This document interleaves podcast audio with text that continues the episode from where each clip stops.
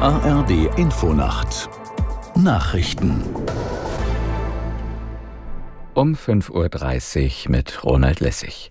Mit Aktionen von Busfahrern in Schleswig-Holstein, im Saarland und in der Region Trier beginnt heute die Verdi-Warnstreikwoche im öffentlichen Nahverkehr.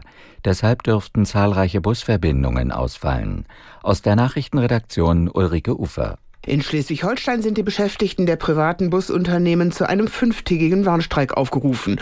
Ausgenommen ist der städtische Verkehr in Kiel, Lübeck, Flensburg und Neumünster. Im Saarland werden die kommunalen Verkehrsbetriebe in Saarbrücken, Saarlouis, Völklingen und Neunkirchen ganztägig bestreikt. In der Region Trier zwei Omnibusbetreiber.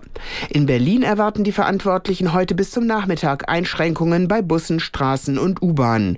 Grund ist hier ein Warnstreik von drei anderen Gewerkschaften. Die Vorsitzende des Deutschen Gewerkschaftsbundes Fahimi hat davor gewarnt, im Sozialbereich zu sparen, um Löcher im Bundeshaushalt zu stopfen. Diese Ausgaben seien weder im internationalen noch im historischen Vergleich besonders hoch, sagte Fahimi der Bild. Einsparungsdebatten könnten in Zeiten des Umbruchs sozialer Verwerfungen provozieren. Außenministerin Baerbock sagte im ARD-Bericht aus Berlin, um Deutschlands Wehrfähigkeit zu stärken, brauche es dringend neue finanzielle Mittel. Soziale Sicherheit und Freiheitssicherung gegeneinander zu stellen sei aber nicht sinnvoll. Bundesfinanzminister Lindner hatte sich dafür ausgesprochen, die Sozialausgaben für mehrere Jahre einzufrieren, um mehr Geld in die Verteidigung stecken zu können. Die Agrarministerinnen und Minister der Europäischen Union beraten heute über mögliche Reformen für die Landwirtschaft. Damit reagieren sie auf die anhaltenden Bauernproteste in Europa. Aus Brüssel Jakob Mayer. Cem Özdemir und andere EU-Agrarministerinnen und Minister haben den Zorn der Landwirte schon in ihren Heimatländern erlebt. Heute bekommen sie ihn in Brüssel zu spüren. Die Polizei erwartet bis zu 1500 Traktoren bei der Demonstration im Europaviertel. Brüssel hat bereits Zugeständnisse gemacht. Die EU-Kommission kassierte einen Gesetzentwurf, um den Einsatz von Pestiziden einzuschränken.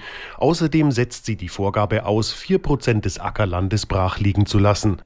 In Sao Paulo haben sich Zehntausende Anhänger des früheren brasilianischen Präsidenten Bolsonaro versammelt.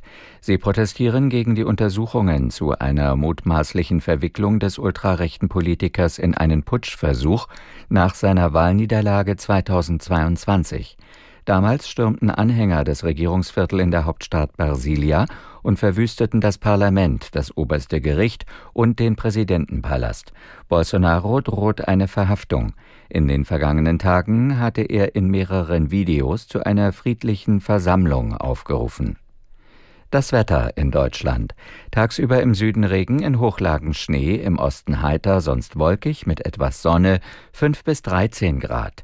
Die weiteren Aussichten am Dienstag im Süden etwas Regen, sonst meist trocken, bei 4 bis 11 Grad. Das waren die Nachrichten.